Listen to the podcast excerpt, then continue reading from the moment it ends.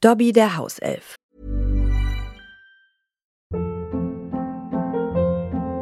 Hold up. What was that? Boring. No flavor. That was as bad as those leftovers you ate all week. Kiki Palmer here, and it's time to say hello to something fresh and guilt-free. Hello Fresh. Jazz up dinner with pecan-crusted chicken or garlic butter shrimp scampi. Now that's music to my mouth. Hello Fresh. Let's get this dinner party started. Discover all the delicious possibilities at hellofresh.com.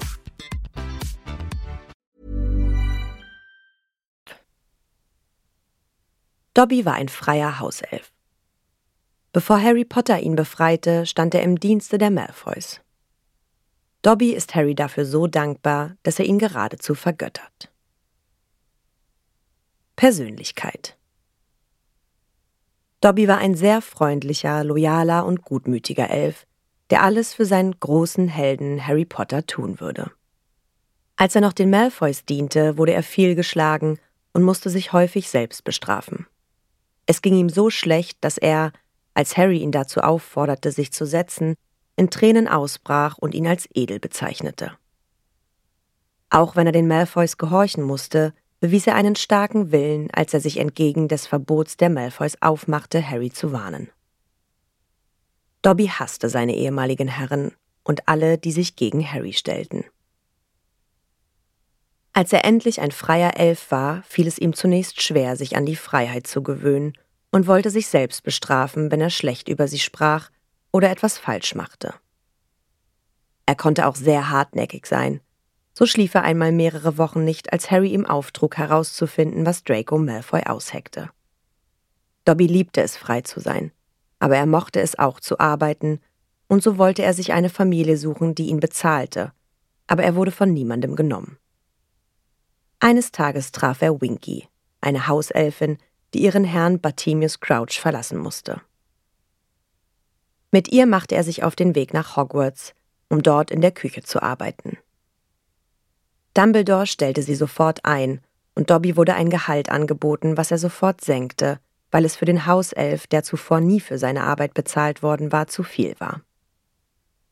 Er kaufte sich Kleider und war sehr stolz darauf, ein freier Elf zu sein, was von den anderen Hauselfen als Schande für die Hauselfen betitelt wurde und sie sich für Dobby schämten, was Dobby aber offenbar nicht weiter kümmerte. Dobby war immer sehr hilfsbereit, was aber nicht immer hilfreich ist, da er, um Harry zu retten, ihn manchmal fast umbrachte. Dobby sprach über sich selbst wie alle anderen Hauselfen auch nur in der dritten Person. Fähigkeiten Dobby verfügte über die Elfenmagie, die es ihm ermöglichte, an Orten zu apparieren bzw. zu disapparieren, an denen es für Zauberer und Zauberinnen unmöglich war. Allerdings konnte er Menschen, die ihn berührten, dabei mitnehmen. Zudem konnte er Magie wirken lassen, ohne einen Zauberstab dafür benutzen zu müssen. Beispielsweise konnte er nur durch ein Schnippen seiner Finger Dinge schweben lassen oder auch kontrollieren. Wurde er von seinem Herrn oder jemandem, den er als Herr ansieht, gerufen, selbst wenn sich diese Person an einem ganz anderen Ort befand, war es ihm möglich, auf der Stelle zu ihm zu apparieren, was auf eine gewisse Verbindung zwischen Elf und Herr schließen lässt. Allerdings kann ein Hauself seine Magie auch offensiv einsetzen, wie Dobby es gegen seinen ehemaligen Herrn Lucius Malfoy zeigte. Außerdem war sein Intellekt als Hauself nicht allzu groß. Beziehung zu Harry Potter Wie schon erwähnt, würde Dobby für Harry alles tun, selbst wenn es seinen eigenen Tod bedeuten würde. Dobby verehrte Harry, weil dieser ihn im zweiten Teil aus der Tyrannei der Malfoys befreite. Auch Harry hatte den Elfen gern und schenkte ihm jede Menge Socken, als dieser ihm bei der zweiten Aufgabe des Trimagischen Turniers im letzten Augenblick half. Als Dobby im siebten Teil für Harry und seine Freunde starb, war dieser untröstlich und begrub ihn in der Nähe von Shell Cottage. Das Grab hob er ohne Magie aus. Beziehung zu Familie Malfoy Dobby hasste die Malfoys, die ihn verabscheuten und nur als Sklaven ohne Gefühle ansahen. Sie erinnerten ihn auch immer an Strafen, die er vergessen hatte. Zudem schlugen oder traten sie ihn häufig, wenn ihnen etwas nicht schnell genug ging. Nachdem Dobby aus ihren Diensten befreit war und endlich frei über sie reden konnte, sagte er Harry, dass sie böse, schwarze Magier waren. Als Dobby im siebten Teil wieder in ihrem Haus war, fühlte er sich sehr unwohl, schrie ihnen aber schließlich zornentbrannt entgegen, dass sie nicht mehr seine Meister wären. Harry Potter und die Kammer des Schreckens. Hier hatte Dobby seinen ersten Auftritt. Er wollte Harry davon überzeugen, dass er nicht mehr nach Hogwarts zurück kann und fing sogar all seine Briefe ab, damit er glaubte, seine Freunde hätten ihn vergessen. Er bereitete Harry dann auch einigen Ärger, als dieser sich weigerte, Dobbys Forderung, nicht nach Hogwarts zurückzukehren, nachzukommen.